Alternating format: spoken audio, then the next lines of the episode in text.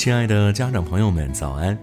我是今天为您领读的志愿者文乐，每天清晨与您相约飞扬教育一起读书会，愿您拥有美好的一天。今天为您领读的书籍是《学习的格局》。如果父母能够从源头上激发孩子学习的真正动力，孩子就可以快乐而长久地为自己的目标而奋斗，他们的人生也会因此而更有格局。今天为您分享的内容是：纸上不谈兵，没有实践的分析力是无法提升学习能力的。理查德·霍伊尔是美国中央情报局的退伍军人。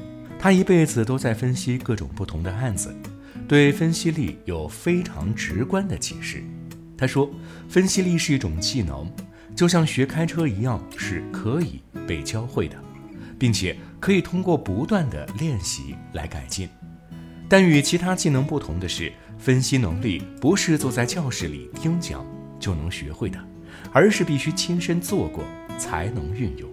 通过这段对分析力的描述。”我们获得了两个要点：一是分析力不是天生带来的；二是分析力需要实操和练习才能掌握和运用。下面，我们就来看看不同年龄段的孩子应该从哪些地方入手练习分析力。分龄培养分析力，三步学会提升分析力。学前阶段多做属性分类。如果您的孩子正处于学前阶段，那就可以通过属性分类来练习分析力。一般来说，学前的孩子还不会写字，认字也不会太多，但他们能把看到的各种信息记在脑子里，然后做实物对比、联想和归类。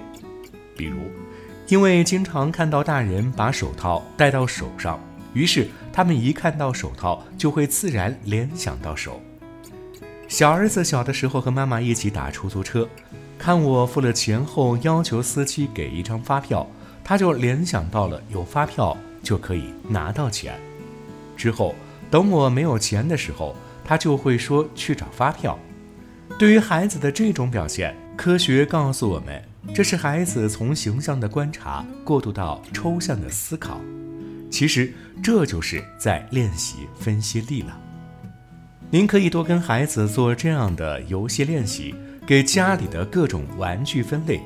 常规的分类方法是按类别分，比如小汽车跟小汽车放到一起，积木跟积木放到一起。下面我再介绍几个高阶版的玩具分类法。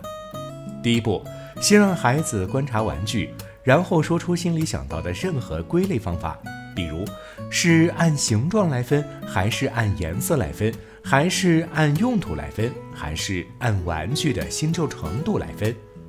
听完孩子为自己创意的分类法之后，您开始和他一起动手为玩具分类。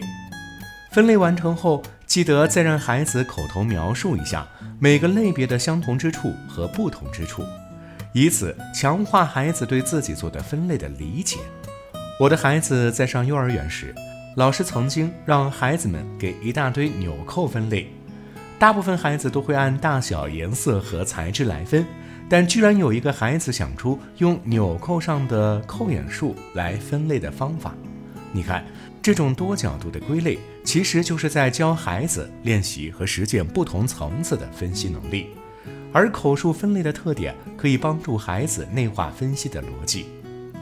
小学低年级巧用文字游戏做类比。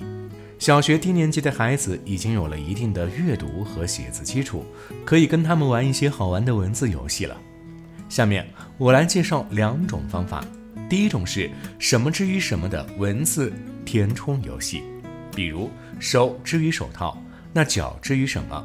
答案是脚之于鞋。您可以把这个概念复制到不同的物件上，随时和孩子玩。看到书就可以问问孩子，书与什么有关系？大多数孩子会想到自己的书包、小书架、妈妈的书桌、爸爸的书房等等。第二种游戏就是大家经常和孩子做的连连看，在一张纸上画几样不同类别的物件，或写上几样东西的名字，然后让孩子发挥想象，把关联的东西连起来，并说出理由。比如把牛和老虎连起来，因为它们都是动物；把冰箱和厨具连起来，因为它们都是与妈妈做饭有关的物件。你看，多么简单而轻松的小游戏，就可以让孩子通过自己的推理来完成类比，而把归类的道理讲出来。这个过程就是在练习他的分析力。小学高年级多维度归类法，对于小学中高年级的孩子来说，可以采用多维度归类法，以此提高归类的难度，并让孩子讲出分类的理由。您可以找一块小黑板或一个小笔记本，分好栏目，左边一栏写相同，右边一栏写不同，给孩子一个主题，比如虾，让孩子把家里大大小小的物品按照用途和材质分别写在相同和不同的表格中，比如桌子、柜子都是摆放物品的，同时它们又都是木头做的，就放在相同的表格栏里。电脑和书，虽然它们都可以用于学习，但由于材质不同，所以要放到不同的表格里。分类主题的选择最好让孩子找自己熟悉的场景，比如学校、超市和图书馆等。如果孩子的动手能力强，用画图的方式来形象地展示他总结的不同与相同，这种直观的分类效果会更好。就如同在教孩子手绘演示文稿 PPT，把自己的分析条理清晰地展示出来。以超市购物为例，孩子分出了三个维度：使用场景、食材和主要用途。他把使用场景定为早餐，食材有固质和流质，面食或米饭；用途可以是吃饱、补充水分和营养等。于是出现了许多有趣的相同：面包与包子。都是面食，又同时可以吃饱。牛奶与豆浆都是流质，而且可以补充营养。不同的是水与酸奶、面条与粥等等。另外提醒大家，这个分类练习只要孩子能说出他的分类理由即可。有时候哪怕不符合现实生活中的标准，也可以达到练习分析的目的。学习的格局告诉我们要想高效学习。